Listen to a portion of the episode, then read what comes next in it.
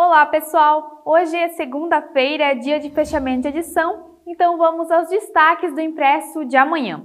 E a equipe masculina de atletismo da Fundação Municipal de Esportes de Timbó conquistou o título inédito de campeã dos Joguinhos Abertos de Santa Catarina. A competição aconteceu na pista de atletismo de Timbó no fim de semana. No total, a equipe contabilizou 13 medalhas de ouro, 7 de prata e 6 de bronze.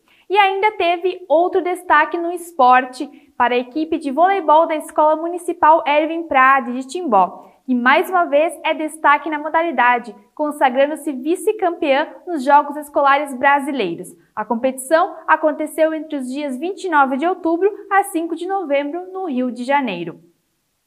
E a Secretaria de Saúde de Timbó informa que está liberada a partir da quarta-feira, dia 10, a dose de reforço da vacina contra a Covid-19 para profissionais da saúde que receberam a segunda dose há mais de seis meses. Não é preciso realizar o agendamento. E as pessoas que se encaixam nestes grupos, que foram liberados até, agora, podem se dirigir até o centro de vacinação de segunda a sexta-feira, das 8 da manhã às 11 da manhã.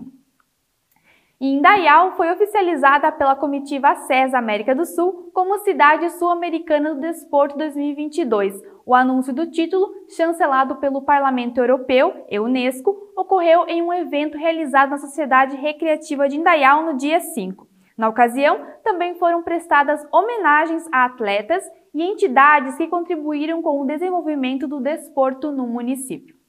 Bom, pessoal, essas e outras notícias você confere na sua edição impressa no nosso site e também nas redes sociais. Até a próxima!